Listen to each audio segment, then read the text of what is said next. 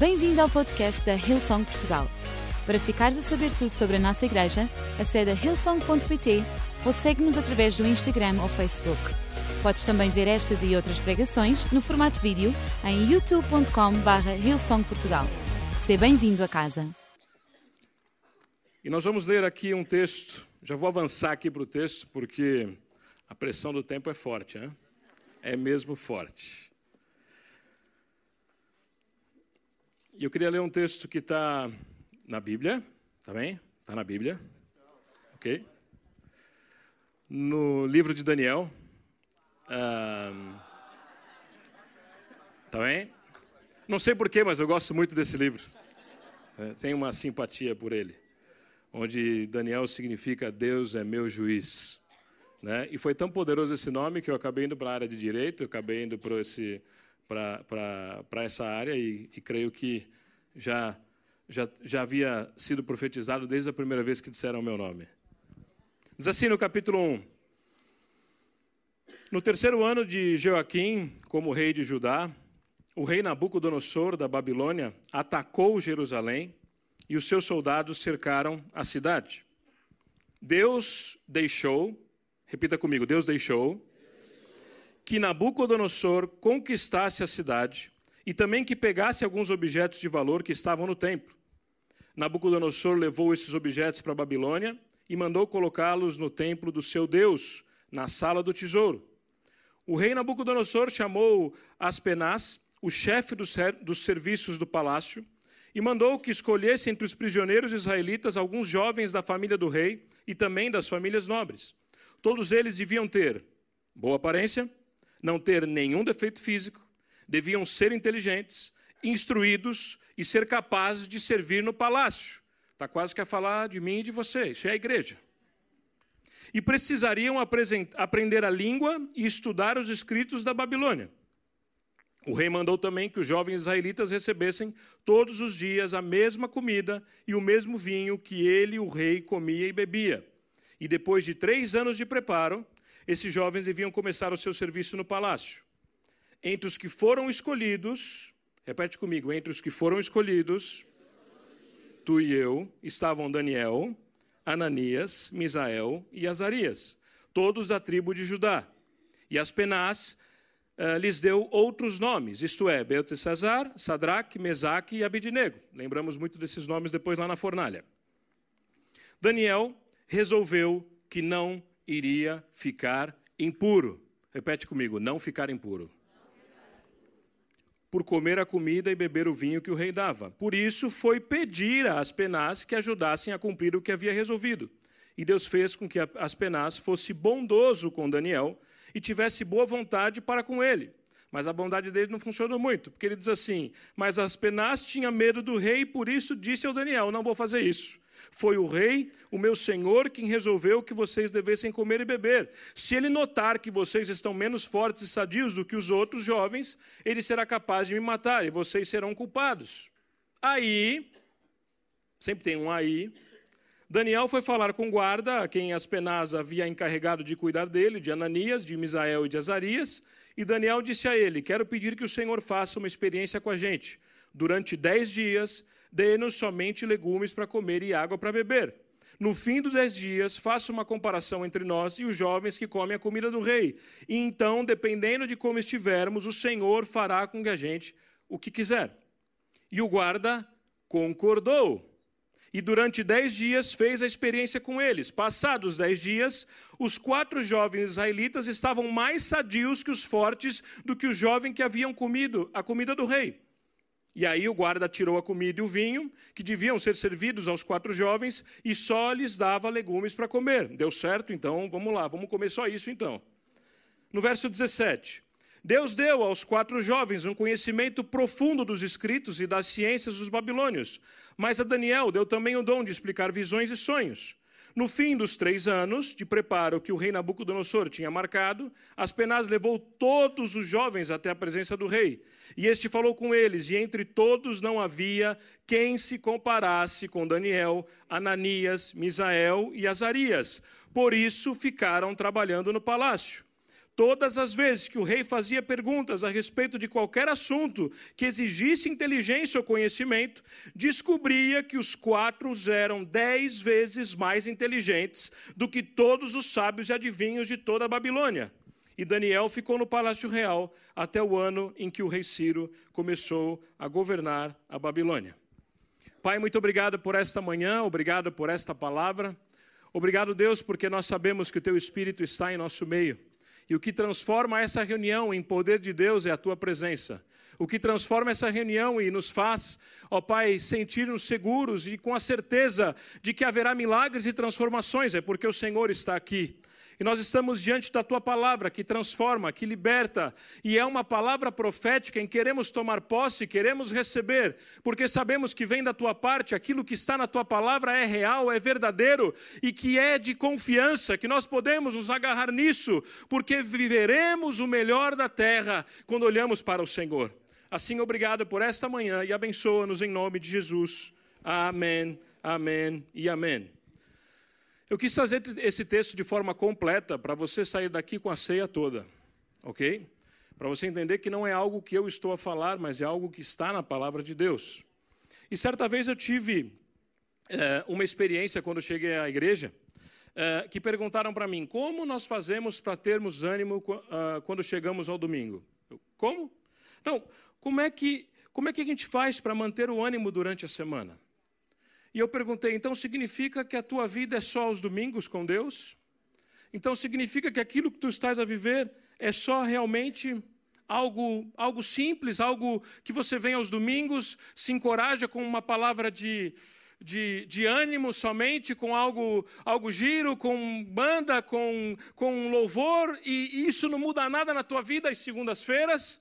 Porque deixa eu te contar uma coisa, eu quero que de segunda a sábado, eu quero manifestar a glória de Deus sobre a minha vida, eu quero acordar de manhã e viver essa atmosfera, eu quero ir para o trabalho e viver algo novo na minha história, eu quero estar com meus colegas é, de trabalho, na escola, na faculdade, ou aonde o Senhor me levar durante a semana, e eu quero crer que Deus tem algo mais para mim, eu quero crer que o Senhor está no controle, eu quero crer que todas as coisas cooperam para o bem, e quando eu chegar domingo, eu vou chegar cheio de vida, não arrastado, não espera de algo maior, mas para fazer parte do poder de Deus sobre essa casa, para fazer parte da igreja viva, para fazer parte de um tempo de celebração. É para isso que a gente vem à casa de Deus. A casa de Deus não está relacionado com voluntariado, está relacionado com o poder de Deus. O voluntariado serve para ajudar-nos a manter a estrutura, para ajudar-nos a cuidar das pessoas, para ajudar-nos a ter uma atmosfera incrível, mas na verdade, a casa de Deus, a igreja, os domingos servem para nós celebrarmos a majestade do nosso Deus, para nós vivermos o poder de Deus sobre essa terra.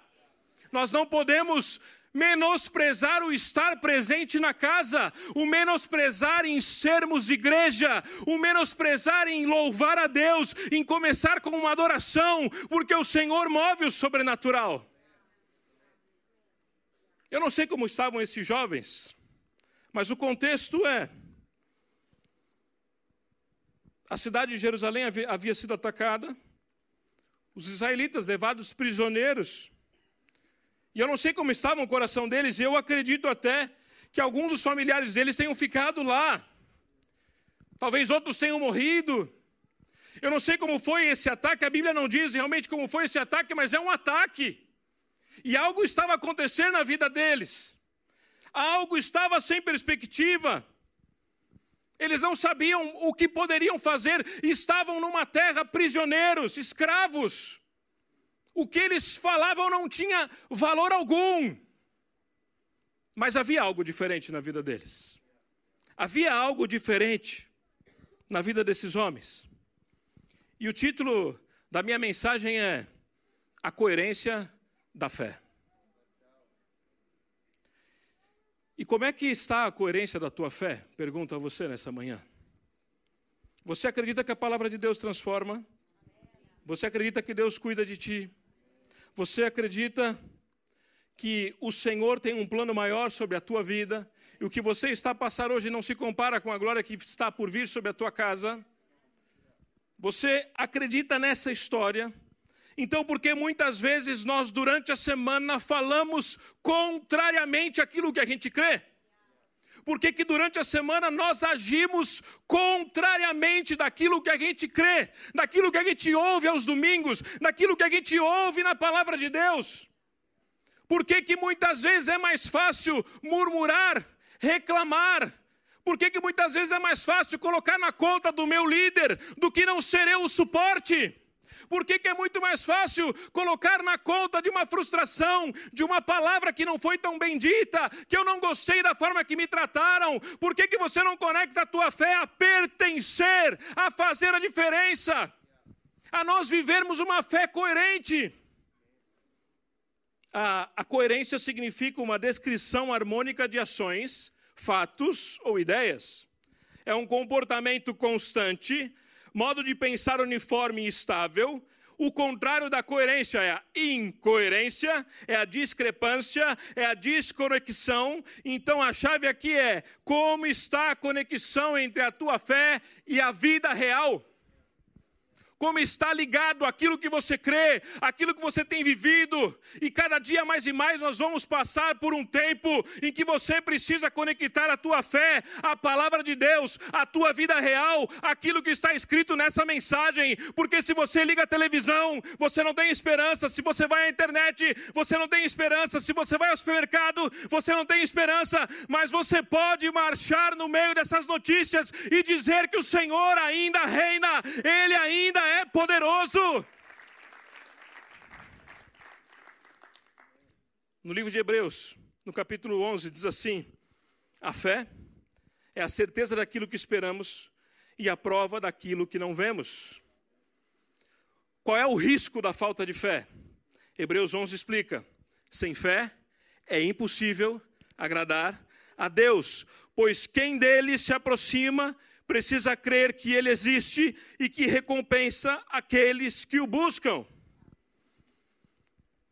Sabe, a experiência com Cristo nos leva a perder o controle total. E isso é bíblico.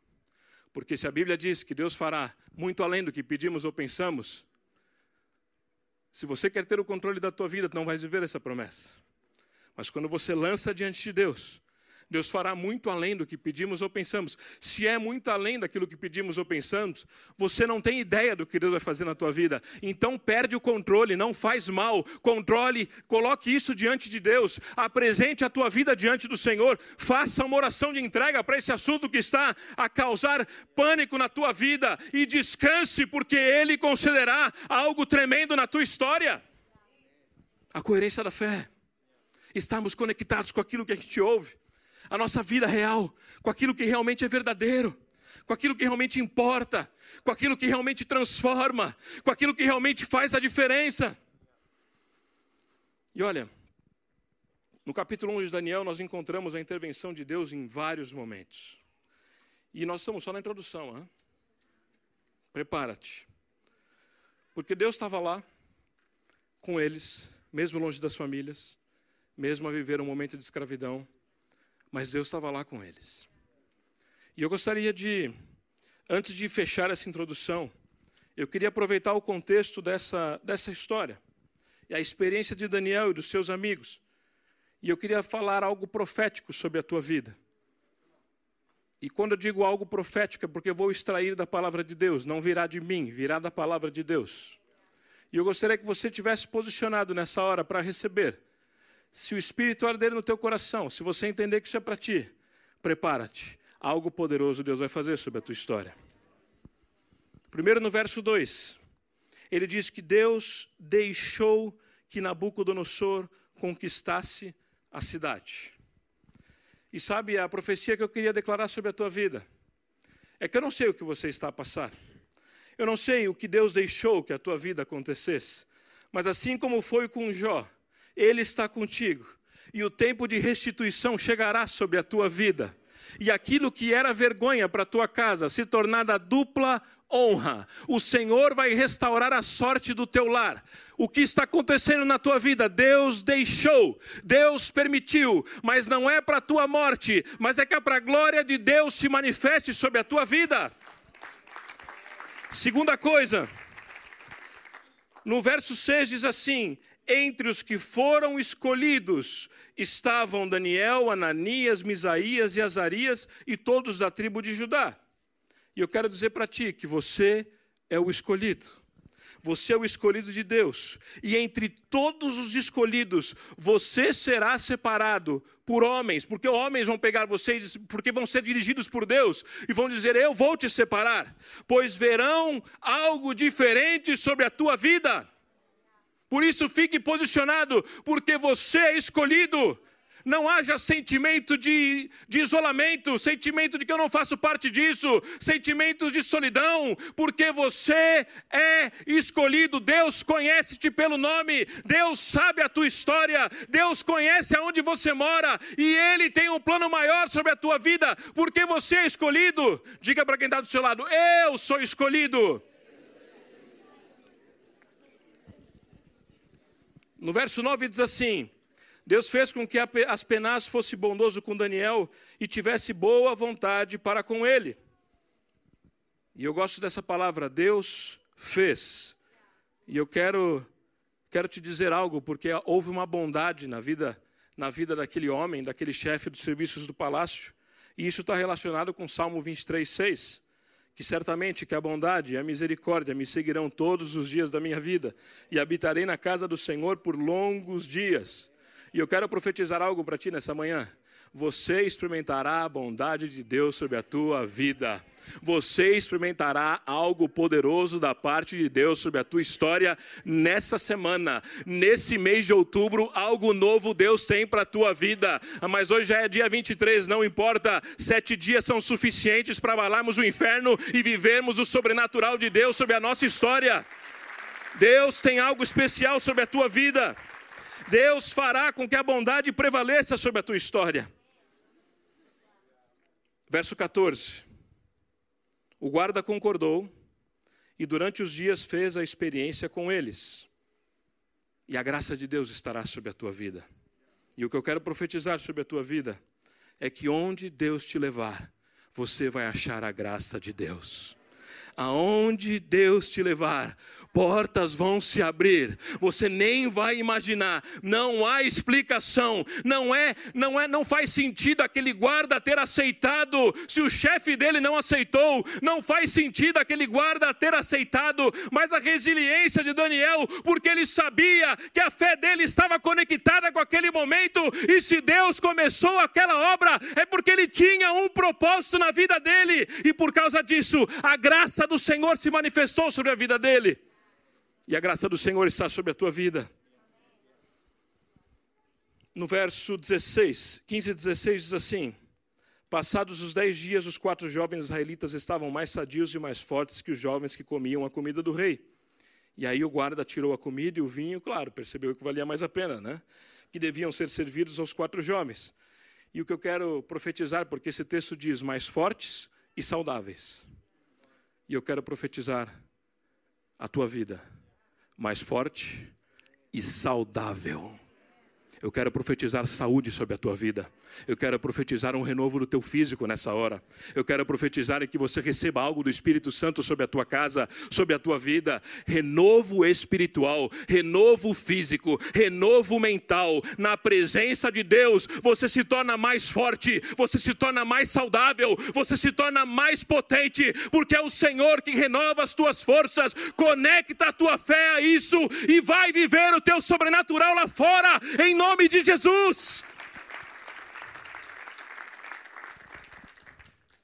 No verso 17 diz assim: Deus deu aos quatro jovens um conhecimento profundo dos escritos e da ciência e o que eu quero dizer para ti é que o Espírito Santo te revelará coisas novas e te dará a compreensão dos tempos atuais. E no momento atual da tua vida, você vai experimentar Eclesiastes 2:26, porque é o homem que lhe agrada, Deus dá sabedoria, conhecimento e alegria. A alegria do Senhor é a nossa força. Nós não precisamos das circunstâncias aí de fora. O Senhor vai ministrar sobre nós um tempo novo. O Espírito Santo vai te dar o um entendimento desse momento e você viverá uma nova revelação. Recebe isso sobre a tua vida. No verso 20, diz que eles eram dez vezes mais inteligentes. E eu quero profetizar sobre a tua vida. Recebe uma nova inteligência. Recebe aí uma nova inteligência recebe da parte de Deus um conhecimento redobrado. Você será convocado por reis, por autoridades, para ajudar em questões importantes. Deus vai te usar como resposta para a solução de problemas do mundo. Recebe aí um novo conhecimento, recebe aí o que Deus está colocando na tua vida. Você vai entender que os problemas que você vem passando na tua história, na verdade, está te dando autoridade para ser voz no assunto e viver algo maior sobre isso. E amanhã será a resposta de oração para uma nova geração Deus não perdeu o controle, recebe um conhecimento novo da parte de Deus. E por último, por último da introdução, só faltam oito minutos. Daniel ficou no palácio, diz o verso 21. E eu quero te dizer, e eu sei que a nova geração vai receber isso porque eles gostam disso. O teu lugar é no palácio. O teu lugar é lugar de honra. O teu lugar é algo poderoso. E o que Deus colocará na tua mão, ninguém vai tirar. Sabia que na história de Daniel, ele foi o único profeta que ficou no palácio, mesmo entrando rei, saindo rei, mesmo entrava rei, saía rei, entrava rei, saía rei, mas a sabedoria que estava nesse homem, os reis queriam ele por perto. E eu quero te dizer nessa manhã que o teu lugar é no palácio, o teu lugar é num lugar de honra, o teu lugar é num lugar onde ninguém vai te tirar, e ali manifestará a glória de Deus sobre a tua casa, ali manifestará a glória de Deus sobre o teu chamado. Fala para quem está do seu lado: o teu lugar é no palácio. Pode morar no palácio. E eu tenho sete minutos para falar três pontos que ajudam a manter a nossa fé conectadas com a nossa vida real. Preparado? Verso 1 diz assim: Mantenha as tuas qualidades vivas ok? Mantenha as tuas qualidades vivas. No verso 4 diz assim: Todos eles deviam ter boa aparência e não ter nenhum defeito físico. Deviam ser inteligentes, instruídos e capazes de servir no palácio. No livro de 2 Coríntios, no capítulo 5, diz que nós somos embaixadores dos céus. No livro de 1 Pedro, no capítulo 2, diz que vocês são geração eleita, sacerdócio real, nação santa, e o mais importante, ontem à noite eu estava orar por essa palavra e, te, e pedi para Deus uma mensagem especial sobre esse ponto. E Deus disse para mim: Pô, não entenderam nada. Você é filho. Você é filho. Você pode entrar mesmo descalço, de, de qualquer jeito, não faz mal. Você é filho, nenhuma acusação abra aqueles que estão em Cristo Jesus. Você vai buscar Deus e o diabo tenta te acusar. Você vai buscar ao Senhor e ele vai dizer que você não tem valor, e ele vai dizer que agora você está se achando. Não, não, eu só sou filho, e porque eu sou filho, eu posso crer que o meu Pai viverá coisas grandes sobre a minha vida. Você é filho. Sabe que a qualidade de filho tem direito a tudo. Agora, minha pergunta é: como você tem posicionado as tuas qualidades diante de segunda a sábado? A tua identidade em Cristo pode te manter posicionado, mas presta atenção: se você se joga para baixo durante a semana, como as pessoas vão crer? Se você fala da mesma forma que os outros falam lá fora, como as pessoas vão acreditar? Que vontade é das pessoas aceitarem um convite para virem ao domingo, se nós os conectamos na mesma roda de reclamação, na mesma roda de que não vai dar certo. Nós estamos a passar um problema na empresa, e eu tenho dito que esse problema é para nós, vai nos colocar no next level. E todos os gestores entram na minha sala para tentar ouvir um pouco o que é o next level, porque eles não veem mais nada. E eu disse: o next level é porque nós cremos. E um dia estava com um problema e eu disse ao, ao presidente da empresa: Eu vou orar por isso. E ele olhou assim para mim e falou: Você é maluco? Né? Esse vai orar o quê? Eu vou orar por isso. E de repente, naquela semana eu orei, e era algo sério, porque envolvia ele também, com os acionistas. E eu orei. E na semana seguinte, passados três dias, ele veio até a minha sala e disse assim: Daniel, tá tranquilo. Como? Tá tranquilo, eles mudaram a posição. Como? Eles mudaram de posição. Não sei o que aconteceu, mas eles mudaram de posição. E eu, eu levantei da minha cadeira e disse assim: há poder na oração. Fernando. E ele deu uma risadinha, né? Aquela risada de ah, mas há poder na oração. Eu me posiciono diferente porque há poder na oração. As pessoas devem olhar para ti e ver as qualidades e sentirem vontade de viver de novo. Percebe? Ponto 2. O verso 8 diz assim: Daniel resolveu que não iria ficar impuro. E eu queria te dizer uma coisa: decida não ficar impuro. Que isso seja algo bem resolvido no teu coração. Vá falar com alguém que resolve, como Daniel fez quando foi falar com o chefe do serviço real. E se não der certo, insiste com o guarda, com um voluntário, insiste com alguém. Mas aquilo que Deus colocou no teu coração, não desista. Decida isso na tua vida. Foca-te naquilo que te mantém limpo. Foca-te naquilo que te mantém puro. Foge das más conversações. Se alguém vier a você para contar do passado de outra pessoa, diga para ela: não quero saber, porque o que eu tenho dessa pessoa hoje é que ela é remida no sangue de Jesus, ela é restaurada no poder de Deus. Não importa o passado, porque nós não vivemos mais lá. Toma cuidado, porque as más conversações corrompem os bons costumes. Quando nós nos reunirmos, que seja para falar do amor de Deus. Quando nós nos reunirmos, que seja para nos mantermos puros e olhar para frente. Quando nós nos reunimos, não é para descrever o defeito do A, do B, do C. Foge disso. Não é para falar do estado da nação, do primeiro-ministro, ou do que está acontecendo no mundo, ou o que está acontecendo à tua volta, ou o que aquele líder fez. Quando nós nos reunimos, nós apagamos tudo isso, porque queremos estar focados naquilo que Deus tem para nós. Mantém-te puro. Foca-te naquilo que te mantém puro. É Deus quem nos fortalece. E por último, falta dois minutos. Faz a tua parte. No momento atual que tu estás a passar, faz a tua parte. O que Deus fará na tua vida não é temporário. Por isso que Ele não tem pressa, porque é eterno. O que Ele quer te dar é algo permanente. Por isso que não precisa ter pressa. Ele está a preparar para algo eterno. E deixa eu te fazer uma pergunta: está com pressa de sair desse momento? Não aguenta mais a pressão? A falta de resposta transformou-te no teu maior desespero? E se eu te disser nessa manhã, desfruta deste processo. Vem conhecer o poder de Deus sobre andar sobre as águas.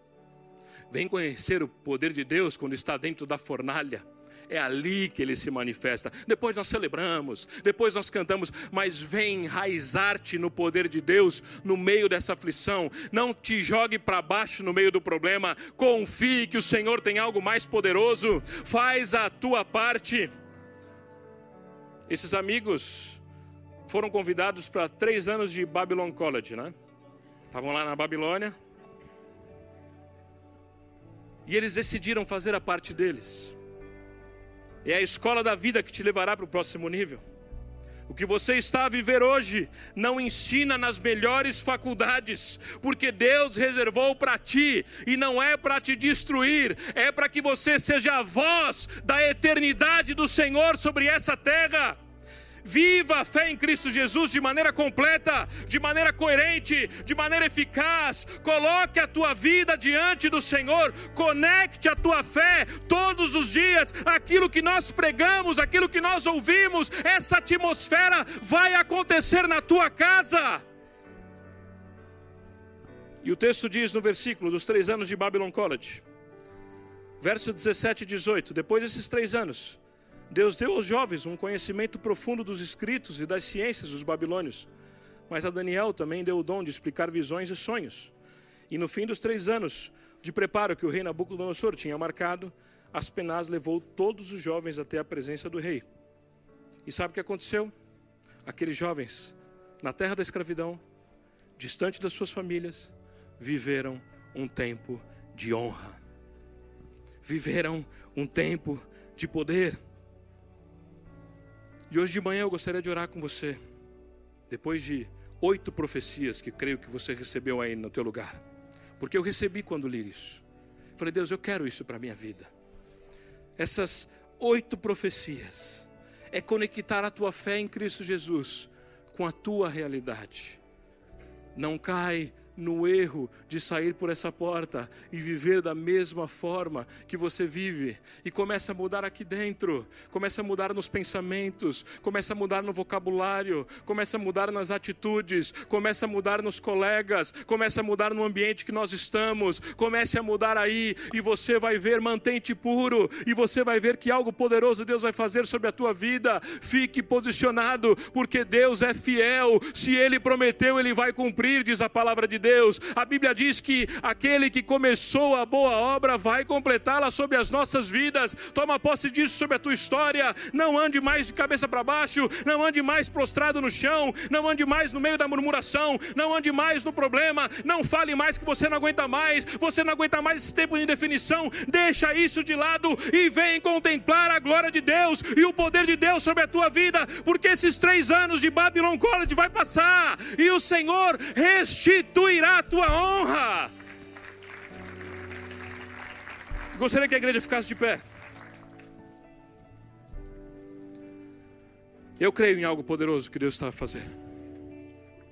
Escolhe viver nesse caminho. Demasiadas preocupações não vão te levar a lugar algum. Muito pelo contrário, vão te levar para baixo. Você é convidado a descansar no Senhor. Você é convidado a esperar no Senhor. Você é convidado a, a crer que Ele fará algo novo, porque Ele fará algo novo sobre as nossas vidas. Eu gostaria que a igreja fechasse os olhos. Eu queria convidar você que está conosco aqui e sente do Espírito Santo de Deus que deve tomar uma posição nova na tua história. E essa posição, essa posição nova está relacionada com você se conectar com esta fé, com esta vida que há em Cristo Jesus. A Bíblia diz que Deus amou o mundo de tal forma que enviou o seu filho. Jesus foi a resposta para a humanidade. Você está a buscar resposta lá fora, mas essa resposta já foi dada há mais de dois mil anos atrás. Jesus é a resposta para a tua vida. Não resista a essa mensagem, não resista a esse conceito. Ah, mas eu não entendo nada. Presta atenção quando Moisés foi colocar os pés na água, é, o mar não estava aberto. Foi necessário colocar os pés para que aquele mar abrisse e ele pudesse viver o melhor da terra. E eu quero te convidar nessa manhã: coloca os teus pés na água, recebe ao Senhor Jesus na tua vida, dê um passo de fé e experimente algo novo sobre a tua história. O sacrifício de Jesus é suficiente. Ele é suficiente. Você não precisa pagar pecados, você não precisa se sacrificar. Ei, Jesus não está cravado na cruz, o túmulo está vazio, ele ressuscitou. Algo novo Deus está a fazer sobre as nossas vidas. E nós queremos te convidar a vir a esse Jesus ressurreto, a vir a esse Jesus que nos dá vida e vida em abundância. Enquanto a igreja está de olhos fechados, no momento mesmo de oração, não só de intimidade, mas eu queria convocar a igreja a um momento de clamor porque hoje haverá festas nos céus. Hoje pessoas sairão daqui libertas, transformadas, sairão daqui com uma nova fé, sairão daqui para viver algo sobrenatural. E no próximo domingo estarão até mais em pulgas do que nós mesmos, porque o Senhor dará uma semana de respostas poderosas. Você que está aqui nos visitar, ou você que está aqui já há algum tempo, eu não sei com quem o Espírito está a falar, mas eu quero declarar uma voz profética sobre a tua vida. O tempo acabou. É chegado o momento de viver o poder de Deus sobre a tua casa. Do teu jeito não está a dar mais. Da tua forma não está a ser possível. Tu estás a buscar resposta em lugares que não são os lugares certos. Vem para a presença de Deus. E algo poderoso Deus fará sobre a tua vida. E você quer fazer isso nessa manhã? Levante as tuas mãos bem alto, só para poder ver quem você é, só para poder enxergar quem você é. Deus abençoe tua vida, Deus abençoe tua vida, Deus abençoe a tua vida. Levante as tuas mãos, levante as tuas mãos. Vem para o mais de Deus. É só um passo que você está a dar, é só um passo. Mas deixa que Ele é o autor da vida, Ele vai cuidar da tua história. Aleluia. Fica de mão levantada. Deixa Deus enxergar as tuas mãos. Deixa Deus ver o teu coração. É só uma atitude de tirar você da zona de conforto nessa manhã? Sim, mas é uma atitude. Já fizemos tantas maluquices, por que não levantar a mão para Jesus? Por que não aceitar algo novo sobre a minha vida? Por que não reconhecer e querer ter uma fé conectada a isso que está ser dito nessa manhã? Levante as tuas mãos, vou dar mais alguns segundos para que você levante as tuas mãos e transborde um espírito novo de Deus sobre a tua vida. Aleluia, Deus te abençoe. Deus te abençoe. Você que está aí tímido, um pouco receoso, pode crer, Deus conhece o teu coração. Deus conhece o teu coração. Levanta as tuas mãos. Eu vou insistir só mais uma vez. Levante as tuas mãos porque o Senhor é uma batalha espiritual, cuja batalha você já venceu na cruz do Calvário. O Senhor está sobre a tua vida. Aleluia. Pode abaixar as tuas mãos. E como igreja nós queremos orar. E você vai orar com voz alta. E como igreja nós vamos nos conectar contigo. Porque eu quero que você quebre o silêncio da tua história. Eu não sei o que você tem dito nos últimos tempos na tua vida. Eu não sei que palavras você tem lançado nos últimos tempos. Eu não sei qual é a voz que os céus conhecem ao teu respeito. Mas hoje começa um novo tempo. Você vai quebrar o silêncio para algo maior. Amém? Estamos juntos? É isso mesmo? Então, como igreja, todos juntos, diga assim: Senhor meu Deus eu quero nessa hora colocar a minha vida diante de Ti, pois quero que a minha fé esteja conectada com Cristo Jesus. Eu quero viver algo novo na minha vida e tudo aquilo que eu declarei de destruição no passado ou há minutos atrás, eu revogo agora e recebo a Jesus como meu Senhor e Salvador, e que o Senhor já está a mudar a minha história.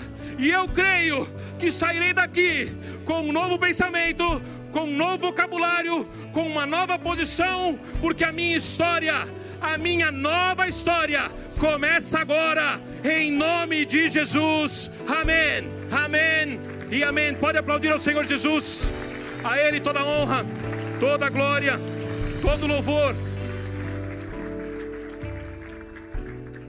Esperamos que a mensagem de hoje te tenha inspirado e encorajado. Se tomaste a decisão de seguir Jesus pela primeira vez, acede a hillsong.pt Jesus para dar o teu próximo passo. Lembramos que podes seguir-nos no Facebook e Instagram para saber tudo o que se passa na vida da nossa igreja. O melhor ainda está por vir.